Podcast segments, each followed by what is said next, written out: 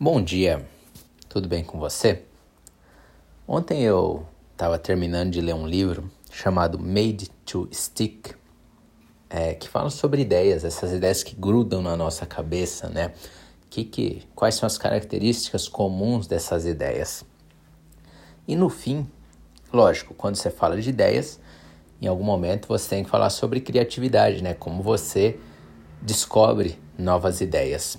E no fim teve uma frase que me chamou muito a atenção e fez clicar, vamos dizer assim, me fez perceber realmente uma forma muito interessante de ter sempre ideias novas vindo para testar. Isso serve para qualquer tipo de ideia, né? Nesse caso eles estão focados em ideias em geral e eu acho que serve também para gente em data science. Mas antes eu vou te contar uma história de por que, que isso faz sentido. Quando eu competia no Kaggle, lá por volta de 2016, eu sempre procurava pessoas que eu admirava para tentar fazer time. E um dia eu estava numa competição de prever, se eu não me engano, anúncios duplicados em russo. E aí tinha um, tem um rapaz, o Stanislav Semenov, que para mim é um dos, se não o melhor cientista de dados do mundo, pelo menos na época no Kaggle.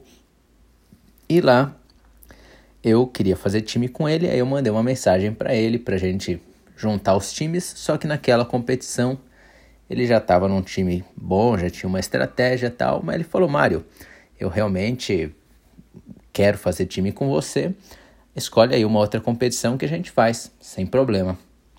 E aí nós escolhemos a próxima competição, que era uma para prever o, o gênero da pessoa e a idade da pessoa através dos aplicativos do celular que ela usava.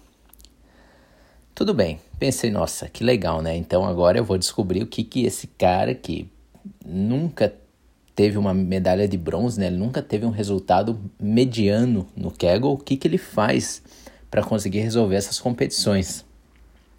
E a primeira coisa que ele fez, eu já tinha, estava começando a desenvolver minha solução e nas nossas primeiras conversas, o que ele fez foi me mandar uns links do GitHub. Falei, nossa, né? Links do GitHub. O que, que ele fez? Ele foi procurar no GitHub o que, que as pessoas tinham feito, quem tinha publicado algum notebook, algum script resolvendo aquela competição, é, começando a resolver a competição, resolvendo alguma coisa parecida, né? Ele foi basicamente pesquisar pontos de partida para usar para juntar, para melhorar, para conseguir é, melhorar a solução e progredir na competição. E aí nós acabou tendo um problema lá com a competição, a gente acabou não tendo um resultado tão bom porque teve um vazamento de dados nos últimos dias, aí isso desencorajou um pouco a gente, mas a gente chegou a ficar em oitavo lugar, acho, alguma coisa assim, durante a competição. Por que, que eu estou te contando essa história? Porque a frase que eu ouvi no livro é a seguinte: o mundo real sempre vai ter mais ideias do que um indivíduo. E é muito interessante, porque às vezes a gente acha que as ideias têm que vir só da gente. Então a gente para e tenta ter ideias, tenta explorar dados, tenta é, criar modelos diferentes, variar isso e aquilo. E realmente se a gente pensar, certamente tem um monte de ideias voando por aí que a gente poderia tentar adaptar para o nosso problema. Isso não é só em competições.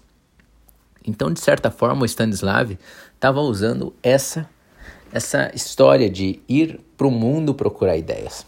Isso não quer dizer que você tem que sair copiando ideia e dizendo que é sua. Você sabe que eu não gosto desse tipo de coisa. Mas eu acho que quando você estiver travado ou quando você estiver em busca de ideias, é importante você pesquisar como é que outras pessoas resolveram esse problema. Seja no GitHub, seja em papers, e aí a criatividade de verdade vem quando você mistura essas ideias. Quando você pega duas ideias que parecem independentes, que parecem diferentes, e você junta e torna uma ideia nova. Se você olhar para o mundo, a maioria das coisas são ideias que já existiam um pouquinho melhoradas.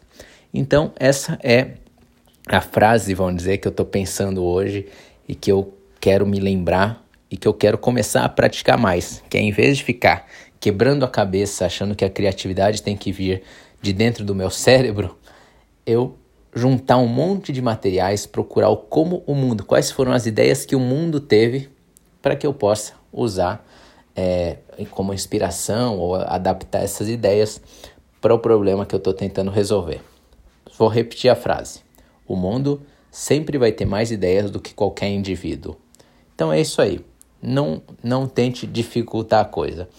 Seja um reconhecedor de boas ideias. Vale muito mais a pena ser um reconhecedor de boas ideias, uma reconhecedora de boas ideias, do que necessariamente tentar ser a pessoa mais original do mundo. Então é isso aí. Muito obrigado por ouvir aqui e até a próxima.